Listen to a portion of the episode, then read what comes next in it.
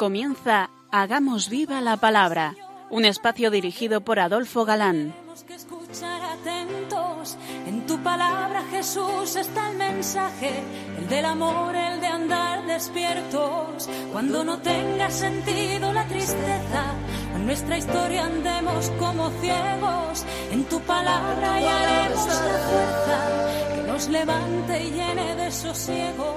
Ojalá comprendamos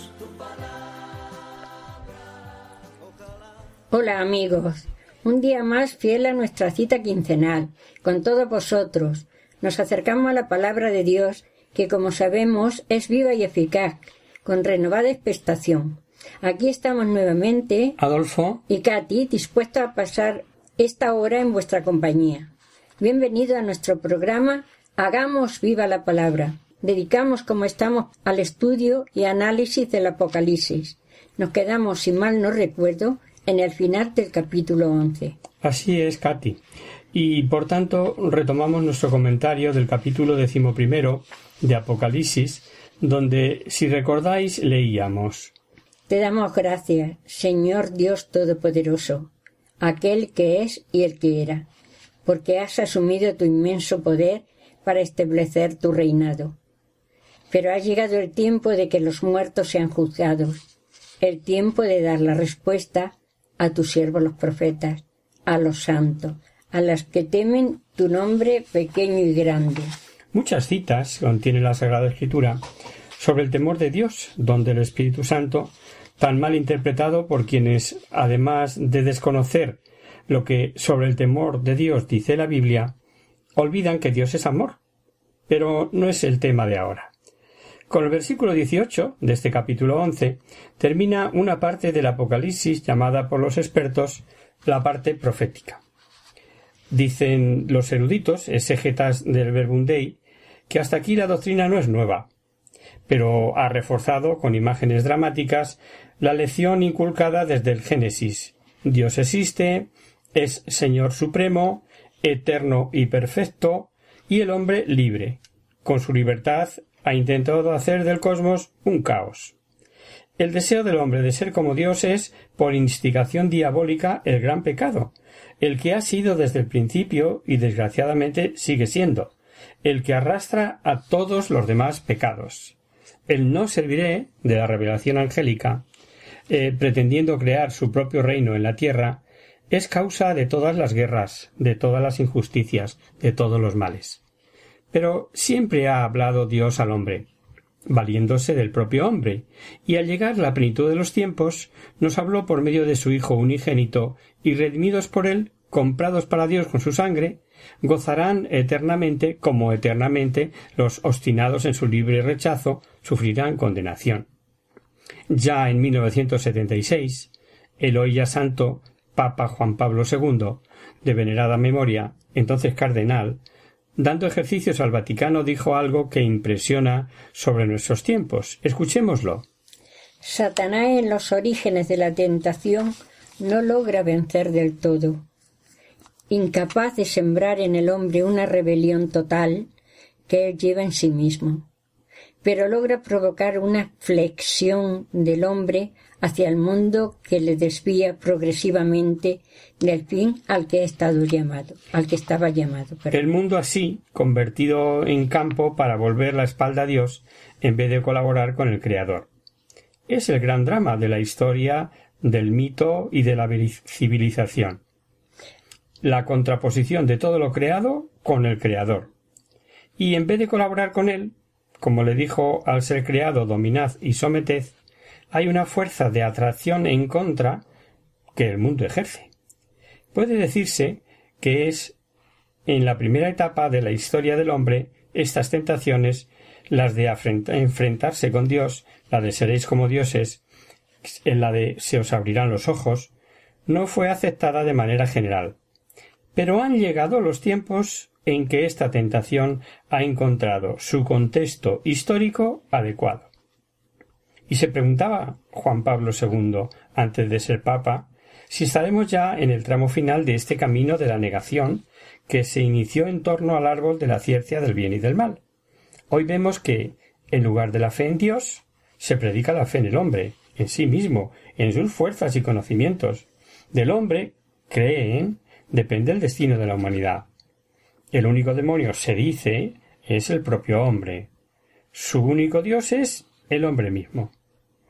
Habíamos quedado en que el versículo 19 de este capítulo 11 merecía un comentario aparte, ¿verdad? Ya explicaremos también las distintas separaciones que había en el templo de Jerusalén. De fuera adentro, si recordáis, era como si los gentiles tuvieran que estar más lejos de Dios, del Santa Santorum. Las mujeres más lejos que los hombres, aunque fuesen israelitas, y los judíos en general más lejos que los sacerdotes. También vimos que en el santuario estaba el altar de los perfumes, la mesa o altar de los panes de la proposición y el candelabro de oro. En el templo de Salomón, antes de la ruina de Jerusalén, estaba el arca de la alianza que contenía el Pentateuco y en tiempos algo de maná. Pero ¿estaba el arca en el templo reconstruido por Zorobabel tras la repatriación? Con toda seguridad no estaba el arca, y menos aún en el templo que reconstruyó Herodes. Pues cuando la destrucción de Jerusalén por Nabucodonosor no quedó piedra sobre piedra.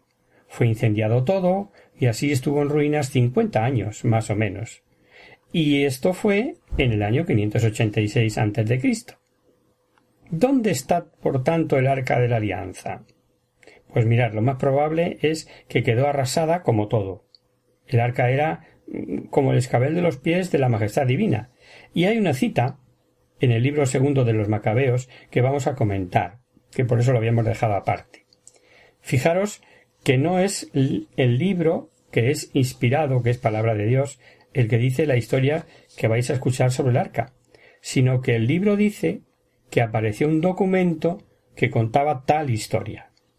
Por lo tanto, merece ser tenido en cuenta, pero lo cierto es la aparición del documento y de la historia que contenía, no que fuese cierta o no la historia en sí. Dice el segundo libro de los Macabeos en el capítulo 2 se encuentran en los documentos que el profeta Jeremías mandó a los deportadores que tomaran fuego como ya se ha indicado.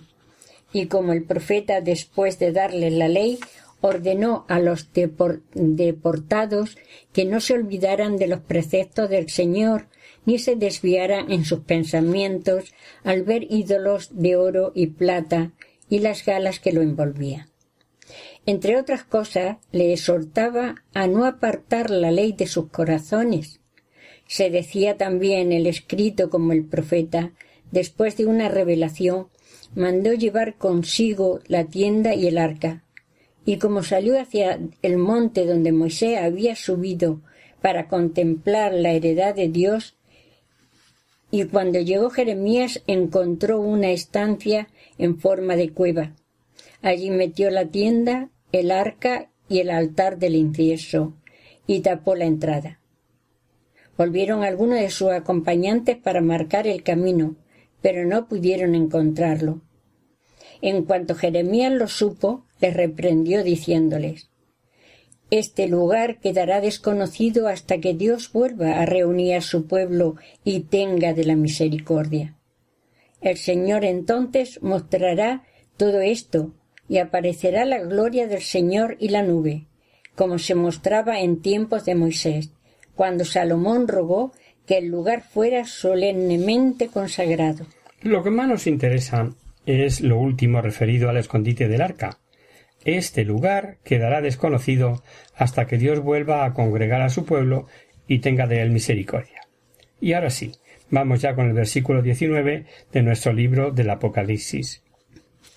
Y se abrió el santuario de Dios en el cielo, y apareció el arca de su alianza en el santuario. Y se produjeron relámpagos y fragor y truenos, y temblor de tierra y fuerte granizada. Dice Juan, el autor del Apocalipsis, que se abrió el santuario y apareció el arca, con teofanías como las manifestaciones de los primeros tiempos de la elección del pueblo de Dios. Ya sabéis, queridos oyentes, que el Santo Santorum estaba solamente o entraba solamente el sumo sacerdote y una vez al año. Su velo es el que, como sabemos, se rasgó cuando la muerte de Jesús. Y Juan revela que la visión ya sin velo es para todos, que ya no hay separaciones. Ahora, en este nuevo templo que es la Iglesia, Dios habita en él para todos. Es la nueva alianza donde no cabe separación de Dios y pueblo, ni separación entre judíos y no judíos, entre hombres y mujeres. El arca, que había sido signo de la presencia de Dios, ahora aparece también como símbolo de una nueva alianza, imagen del Verbo de Dios, visible por haberse hecho carne y habitar entre nosotros. Y con esto llegamos al capítulo doce. Eh, y con este capítulo, como os decíamos, entra el Apocalipsis en su última parte y usando un lenguaje distinto.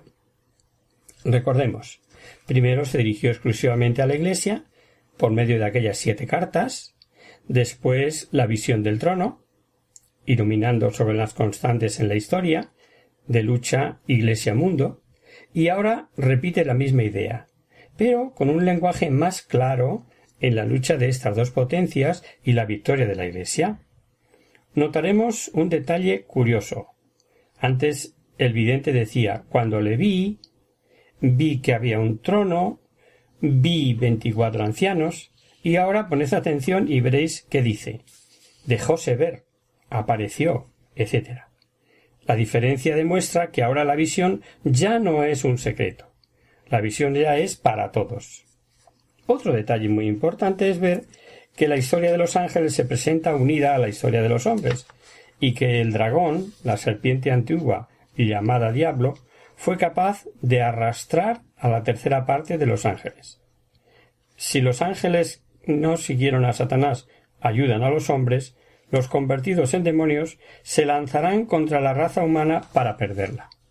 Hay una oración que data del papado de León XIII, en 1903, eh, que falleció el Papa, que está indicada para tiempos difíciles como el actual, que se rezaba al final de la misa hasta el Vaticano II, que algunos recordarán y actualmente se aconseja rezar. San Miguel Arcángel, defiéndenos en la batalla, sé nuestro amparo contra las maldades y acechanzas del, del demonio. Reprímalo Dios pedimos suplicantes y tú, príncipe de la celestial milicia, por el poder de Dios, arroja al infierno a Satanás y a los demás espíritus malignos, que para la perdición de las almas anda por el mundo. Amén. Nos encontramos para muchos con este y el siguiente capítulo en el punto culminante del Apocalipsis porque aparece el gran misterio, la encarnación. Clara cosa es que el odio de Satanás es la causa de la persecución, y esto tenerlo en cuenta para toda persecución, aunque en aquellos días de la visión entre en juego la persecución del Imperio romano, obviamente. Si os parece, lo vamos a ver después del descanso. Ahora nos quedamos escuchando este Magnificat a María, eh, protagonista del Adviento, el Magnificat, Mm.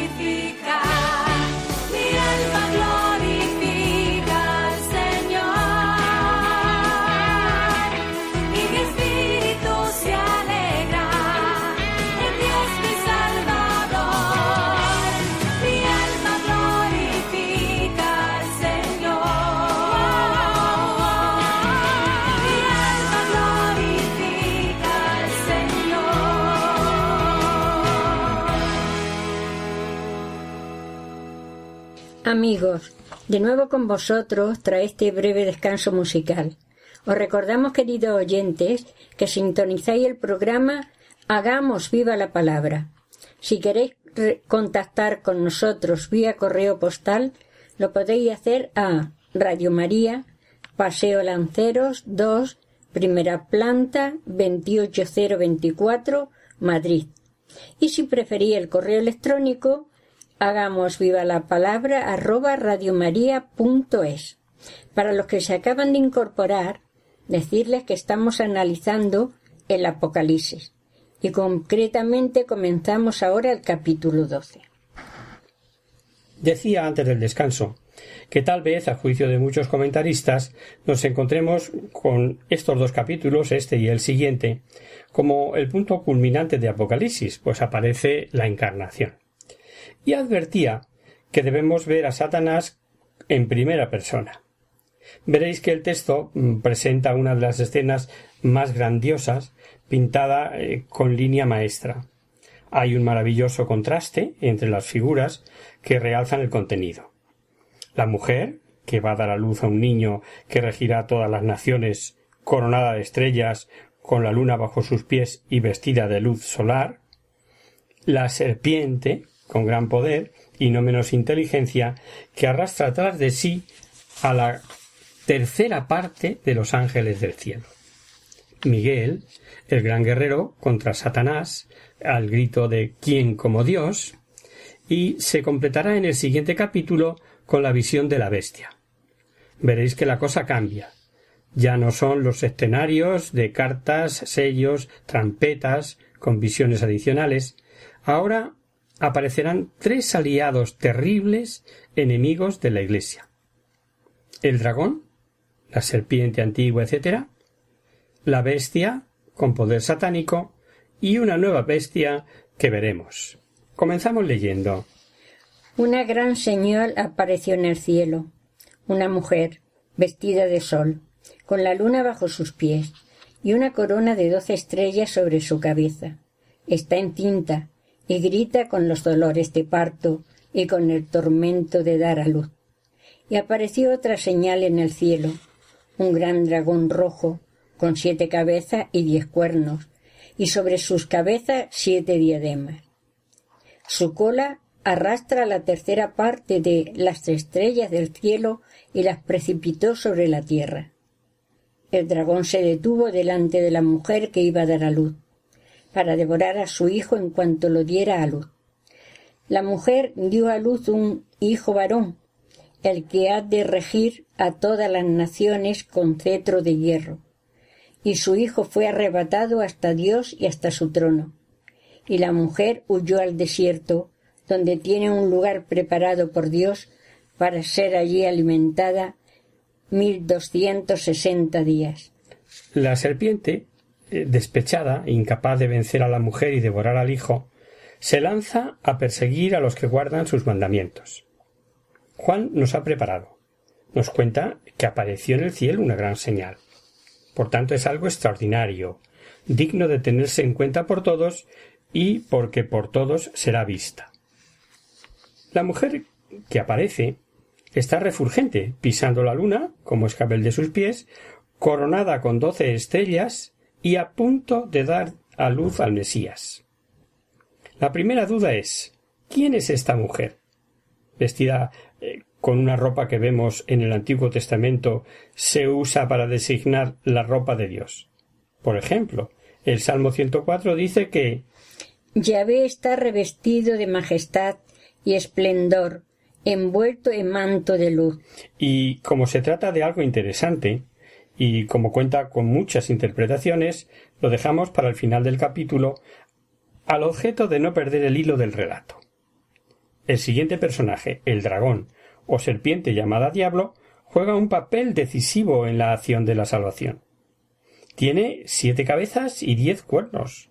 Recordamos lo que apuntamos en la introducción, ya que nos servimos de esta visión para el ejemplo que pusimos. El tener tal plenitud de cabeza, siete, nos dice que es pleno en malicia y astucia, y que es sumamente inteligente. Y como, aunque ya lo sabíamos, el versículo nueve que hemos de leer nos recuerda que extravía toda la redondez de la tierra, no es extraño que al emplear tanta inteligencia, malicia y astucia en perder al género humano, sea capaz de empujarle pues a provocar muerte por guerras, eh, crímenes, venganzas, odios, etcétera, etcétera.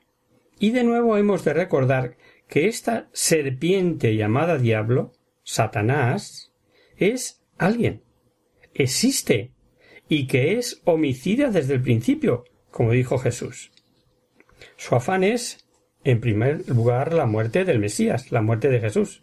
Es algo claro, manifiesto en el Evangelio. Recordamos que empujó a Herodes a ello cuando era un niño pequeñito, lo intentó varias veces, valiéndose de los judíos, recordar cuando quisieron despeñarle en Nazaret, por ejemplo, quiso anularle como Mesías, ofreciéndole todos los reinos de este mundo si le adoraba, etcétera, etcétera. Y al igual que a Jesús, es causa de que los hombres se maten unos a otros. No se puede decir con más contundencia que Caín mató a su hermano Abel por instigación suya, lo dice la primera carta de Juan. Leamos. No como Caín que, inspirado del maligno, mató a su hermano. ¿Y por qué le mató? Porque su obra eran malas y las de su hermano justas. Seguimos con nuestro relato. La mujer dio a luz y Satanás fracasa, porque Juan ve que el Hijo fue arrebatado a Dios y a su trono. Y Juan sabe, como nadie supo, la terrible pasión de Jesucristo y de toda la vida de Jesús. Fue uno de sus primeros discípulos, estuvo junto a la cruz y el que nos narró la última aparición de Jesús en Tiberiades. Pero ahora une el recién nacido con subir Dios a su trono, porque el mensaje es el gran fracaso de Satanás. Buscaba su muerte y le ve subir glorioso a Dios a su trono. Lo demás intermedio, intermedio perdón, cara a este mensaje no cuenta para el vidente. El poder del maligno está simbolizado en los cuernos y Juan lo ve nada menos que con diez, capaz de arrastrar la tercera parte de los ángeles. Además de estos símbolos de inteligencia, astucia y poder, se presenta con coronas o diademas, como mejor traducen muchos, porque no son coronas de gloria y auténtica realeza, sino deseando eh, remedar, imitar al rey Mesías. Esta fue su ambición de siempre. En el Antiguo Testamento se consideraba el desierto como refugio tradicional de los perseguidos. Allí mandó Yahvé refugiarse a Elías, por ejemplo. Pero además el desierto significaba más. Almas sedientas de mayor perfección se iban al desierto como huyendo de la paganizada vida de las ciudades. En el libro de los Macabeos vemos que al grito de Matatías se refugiaron en el desierto, huyendo de las imposiciones de Antíoco IV Epífanes, diciendo el texto que abandonaron cuanto tenían. Juan ve que para ella había un lugar en el desierto, o sea, donde permanecería incontaminada en vida íntima con Dios, alimentada con el manjar del desierto, el nuevo maná. Allí podría, lejos del mar, vivir la vida escondida con Cristo en Dios. Jesucristo pidió al Padre para su Iglesia no que la sacase del mundo, sino que la preservase del mal, lo recordaréis, del momento de la oración sacerdotal en el capítulo 17 de Juan. El desierto es el símbolo, el mensaje, el estar preservada de la contaminación. Y volvemos a encontrar los mil doscientos sesenta días, o sea, los tres años y medio, tiempo limitado y que en cada caso solo Dios conoce. Y también tenemos que volver a la limitación de tiempo. En primer lugar, podría referirse a persecución concreta, sea cual fuere. La de Antíoco, la del Imperio romano, pero ya sabemos que el autor de Apocalipsis se suele valer incluso de hechos y pasajes y hasta del Antiguo Testamento para ilustrar y expresar realidades mucho más elevadas del Nuevo Testamento. Lo que San Pablo explica por pasiva y por activa, eh, sobre todo a los corintios, con aquello de Todas estas cosas le sucedieron a ellos en figura y fueron escritas para amonestarnos a nosotros, para quienes han llegado el fin de los tiempos. Y que ya quedó explicado el que sin perder la actualidad del pasaje valga para toda la historia, la ascensión o mejor la encarnación o la segunda venida de Jesús. Sigamos con el texto. Entonces se entabló una batalla en el cielo. Miguel y sus ángeles combatieron con el dragón. También el dragón y sus ángeles combatieron, pero no prevalecieron, y no hubo ya nada en el cielo lugar para ellos. Y fue arrojado el gran, el gran dragón, la serpiente antigua, el llamado diablo y Satanás, el seductor del mundo entero. Fue arrojado a la tierra y sus ángeles fueron arrojados con él. Oí entonces una voz, una fuerte voz que decía en el cielo, Ahora ya ha llegado la salvación, el poder y el reinado de nuestro Dios y la potestad de su Cristo, porque ha sido arrojado el acusador de nuestros hermanos, el que los acusaba día y noche delante de nuestro Dios. Ellos lo vencieron gracias a la sangre del Cordero y a la palabra del testimonio que dieron, porque despreciaron su vida ante la muerte. Por eso regocijaos, cielos y los que en ellos habitáis.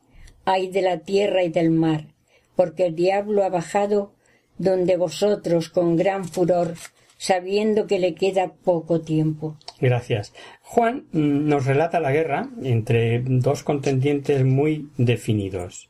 Miguel, cuyo nombre ya dijimos significa quien como Dios, y sus ángeles. Y por otra parte, Luzbel, Satanás, o el dragón o serpiente antigua, y los ángeles que le siguieron en la rebelión. Derrotados los ángeles rebeldes, fueron con su jefe Satanás arrojados a la tierra. Impresiona la cita recogida por San Lucas de cuando Jesús reveló a sus discípulos que vio a Satanás caer desde el cielo como un rayo. Satanás, y así lo repite en muchos textos de la Sagrada Escritura, es padre de la mentira, como dijo Jesús, lo recordamos. Vosotros sois hijos del diablo y queréis cumplir los deseos de vuestro padre. Él fue homicida desde el principio y no se mantuvo en la verdad, pues no hay verdad en él. Cuando dice mentira habla según su propia naturaleza, porque es mentiroso y padre de la mentira. Seduce, miente, empuja, incita, tienta. Ya vimos como San Juan en su primera carta nos revela que incitó a Caín a cometer crimen contra su hermano, si queréis un ejemplo más, podemos o recordar, como dice el primer libro de las crónicas, que incitó a David a cometer un pecado que costó lo suyo como castigo. Y que San Lucas nos dice que en la pasión. Entonces Satanás entró en Judas, llamado Iscariote, que era el número de los doce, y se fue a tratar con los sumos sacerdotes y los jefes de la guardia del, del modo de entregárselo. El modo de entregárselo. Si no fuese así, no nos explicaríamos el que haya seres humanos capaces de delatar a un inocente y puesto de rodillas darle un tiro en la nuca, o saber que hay quienes, llamados paramilitares, son capaces de ir cortando cabezas de hombres, mujeres y niños y dejarlas clavado sobre cañas por el camino, y tantas barbaridades cometidas por seres humanos contra seres humanos. Y, y son hechos que ocurren también en nuestros tiempos, inducidos sin duda por Satanás. Y que es el tentador, no lo puede decir más claro la Biblia, y por recordar, leamos un ejemplo del Nuevo Testamento. Por lo cual también yo, no pudiendo soportar ya más, le envío para tener noticia de vuestra fe, no fuera que el tentador os hubiera tentado y que nuestro trabajo quedará reducido a nada. Esto lo, escribe Pablo a los tesalonicenses, preocupado por ellos cómo estaba y de que podía haber intervenido en su comunidad el demonio, ¿no? Entre paréntesis, sabiendo estas verdades, se sufre al ver el daño que hacen quienes niegan la existencia de Satanás y su acción perniciosa contra la humanidad. En vez de decir que Satanás no existe, que es un símbolo de esto o de lo otro, sería más exacto decir yo quisiera que Satanás no existiese.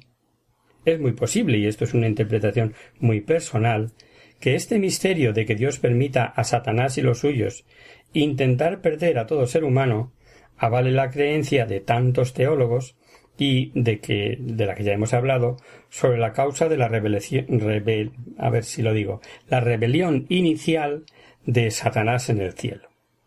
El afán de vencer a Jesucristo, siendo como es única persona divina, pero con dos naturalezas, una humana, inferior a los ángeles, y negarle lo que la divinidad se debe, le hace pues intentar destruir a todo el cuerpo místico de Cristo. Dios lo permite y dota a todo miembro de este cuerpo de gracias para vencerlo y así triunfar todo este cuerpo místico y gozar todos como hijos en la casa del Padre. La derrota del maligno y sus fuerzas provoca un himno de alabanza en la Iglesia triunfante, sin duda unidos a los ángeles, pues al decir que fue precipitado el acusador de nuestros hermanos, se refiere sin duda a almas de santos y mártires. Otro detalle significativo es que califican a Satanás como el acusador de los hermanos, lo que demuestra la envidia. La envidia que Satanás siente por el género humano. El libro de la sabiduría nos enseña por envidia del diablo entró la muerte en el mundo. Muerte física del hombre, ya que fue por haber pecado, y muerte espiritual cada vez que pecamos para lo que tienta habitualmente Satanás o incita. El tiempo en la radio es implacable, queridos oyentes. Seguiremos aquí el comentario en nuestra próxima emisión.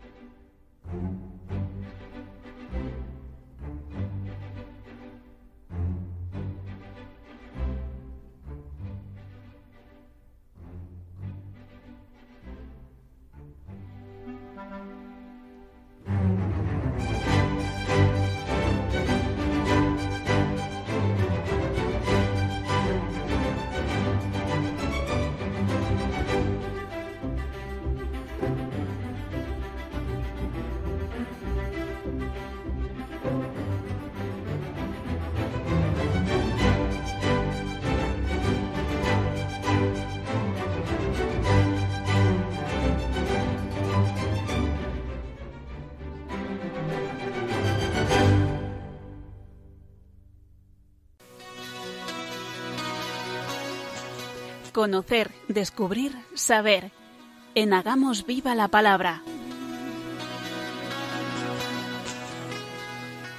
Pasamos ahora, querido oyente, a responder a vuestras preguntas y damos comienzo a nuestro espacio Conocer, Descubrir, Saber. Y en nuestro programa de hoy vamos a contestar en antena a José Manuel, al que ya contestamos vía email, que en su correo dice lo siguiente.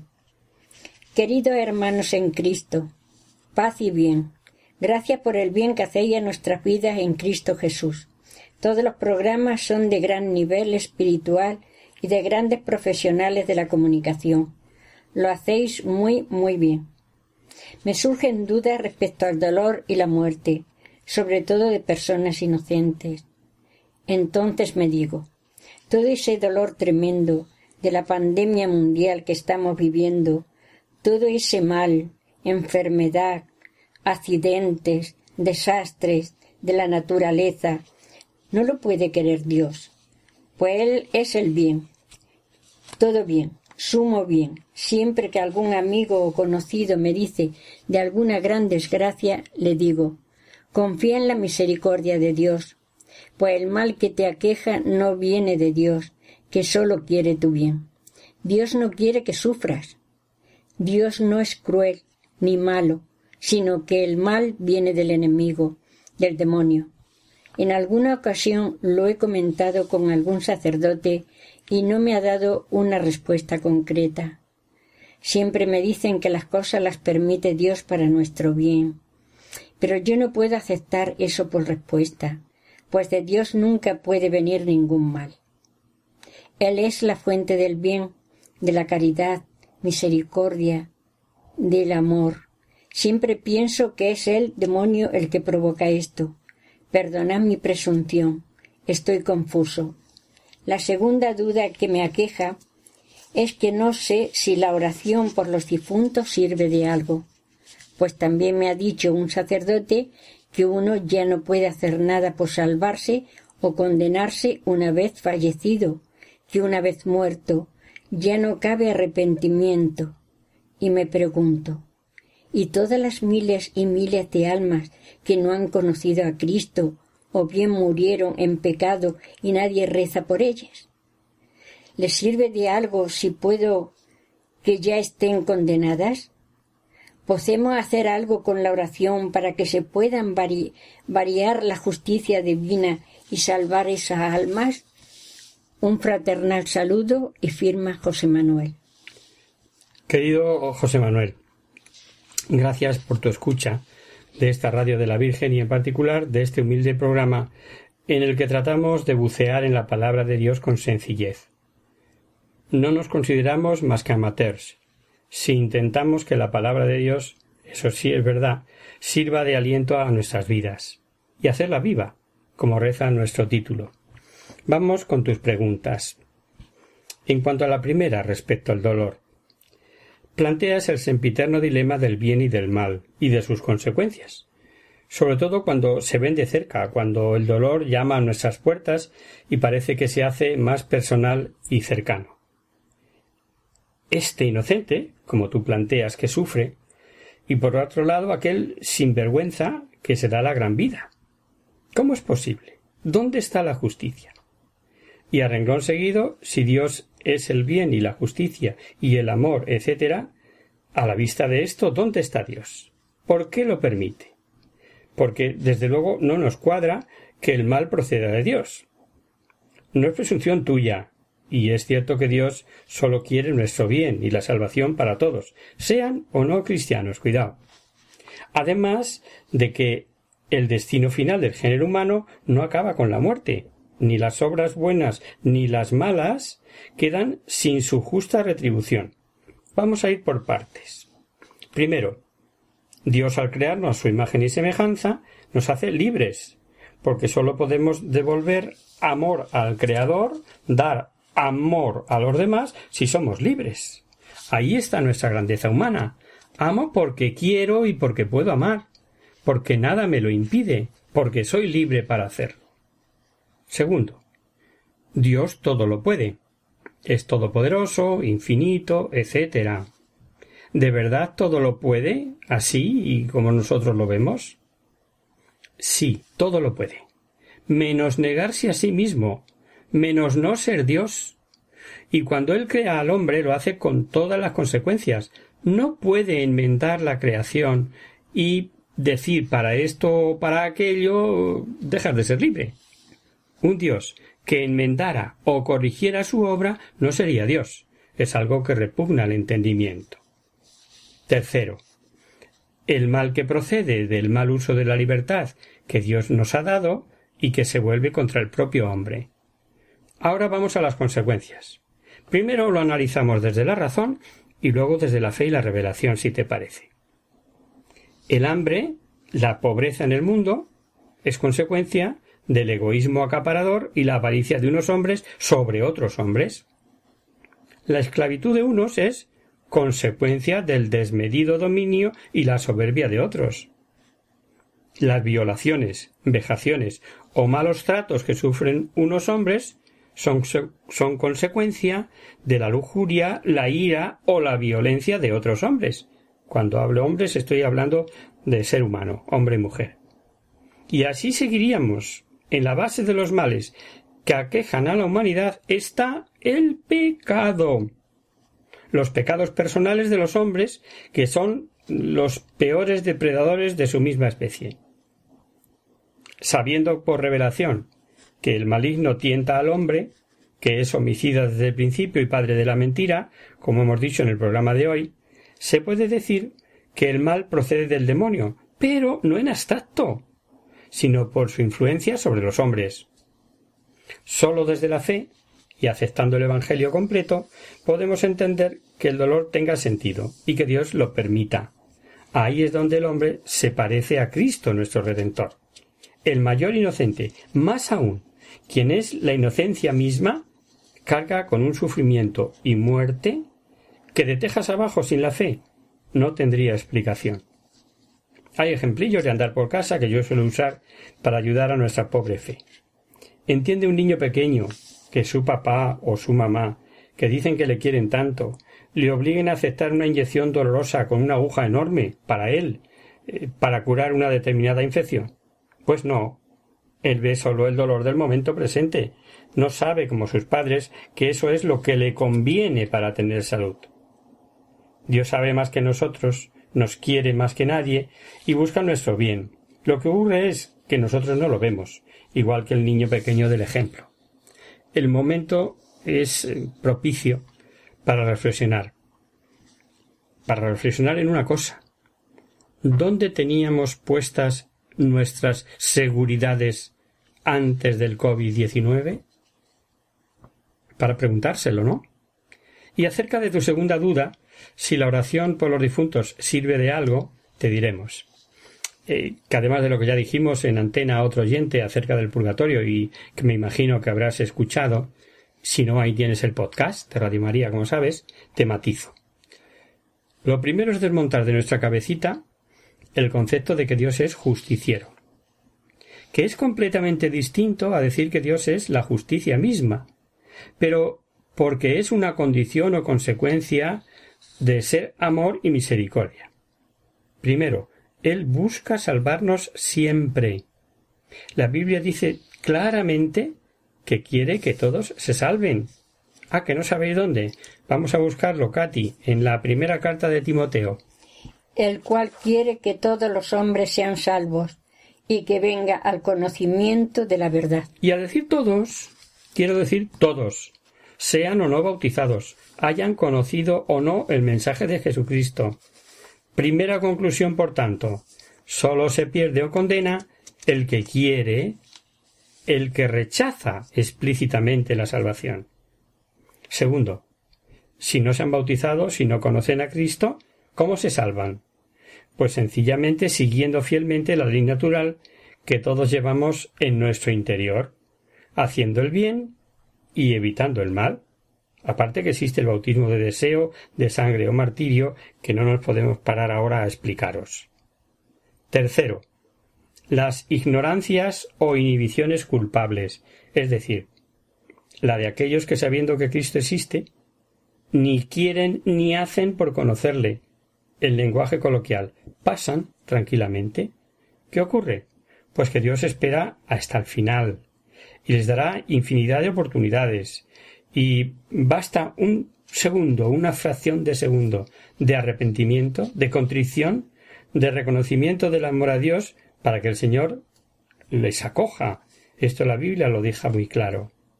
Y cuarto, es de revelación divina también que si hasta el último momento de esta vida el hombre, en el uso de su libertad, mantiene explícitamente su enemistad con Dios, no hay ni cabe arrepentimiento posterior. En eso lleva razón ese sacerdote cuando te dijo que una vez muerto ya no hay eh, en ese sentido nada que hacer. Pero ocurre, querido José Manuel, que para Dios todo le es eternamente presente. Para él no existe ni pasado ni futuro. Y ahí sí cabe la oración y su eficacia. Alguien ha definido la oración como la fuerza del hombre y la debilidad de Dios. Es lo que dice también la revelación, la Biblia. Todo lo que pidáis al Padre en mi nombre se os concederá. Lo que ocurre a veces es que pedimos mal o no sabemos lo que pedimos. Así pues, la oración por los difuntos sí sirve, de modo activo para nuestros hermanos del purgatorio y de modo preservativo por nuestros hermanos para evitar que finalicen su vida en estado de enemistad a ultranza con Dios, que sería lo que les conduciría irremisiblemente al alejamiento eterno de Dios, que eso es la condenación. Si Dios es el bien, la bondad, el amor, etc., y el hombre se aleja porque quiere de él, pues claro, se encontrará en el mal, en la oscuridad, etcétera, etcétera. Conclusión. Hay que rezar. Hay que rezar por las almas siempre, porque desconocemos su destino eterno, y en ese estado de pre-cielo que es el purgatorio, lo pueden necesitar. Y segundo, y quizá más importante, porque nadie se condene el no cristiano porque siga de buena fe su ley natural, y el cristiano porque no endurezca su corazón hasta el extremo de no dejar entrar la misericordia de Dios. Hemos pensado en que tal vez nuestra oración puede evitar que muchos se condenen eternamente. Dios lo ve y lo aplica, repito. Para él todo le es eternamente presente. Recuerda por qué la Santísima Virgen es inmaculada, sin pecado original, por redención preservativa, simple y llanamente, es preservada del pecado original por los méritos de la pasión de su Hijo Jesucristo. Luego, para nosotros también existe esta oración que influye preservativamente. Un saludo, José Manuel. Esperamos haberte contestado. Si te queda la más mínima duda, no dejes de escribirnos de nuevo. Y hasta aquí, queridos amigos, el programa de hoy. Os dejamos con nuestra sintonía y os recordamos que si queréis dirigiros al programa para cualquier duda, aclaración o sugerencia, participando en el espacio de conocer, descubrir, saber, estamos a vuestra total disposición y encantados de atenderos en la siguiente dirección. Radio María, Paseo Lanceros 2, primera planta 28024, Madrid, o bien si lo preferís al correo electrónico Hagamos viva la palabra arroba radiomaria.es. El próximo miércoles, como sabéis, está el programa del Padre Rubén Inocencio, que alterna con nosotros, quien guarda tu palabra. Por tanto, nosotros nos encontramos de nuevo dentro de quince días, si Dios quiere. Con un programa dedicado de nuevo a explicar despacito y sin prisa ese precioso libro del Apocalipsis, que como vamos comprobando es un verdadero canto de esperanza. Hasta el próximo día, amigos. Hasta dentro de quince días.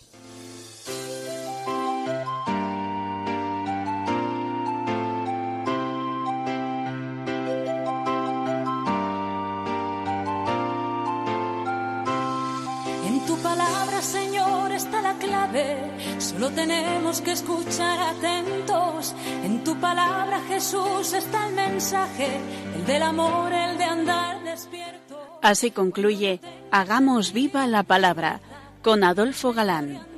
como ciegos en tu palabra y haremos la fuerza que nos levante y llene de sosiego. Ojalá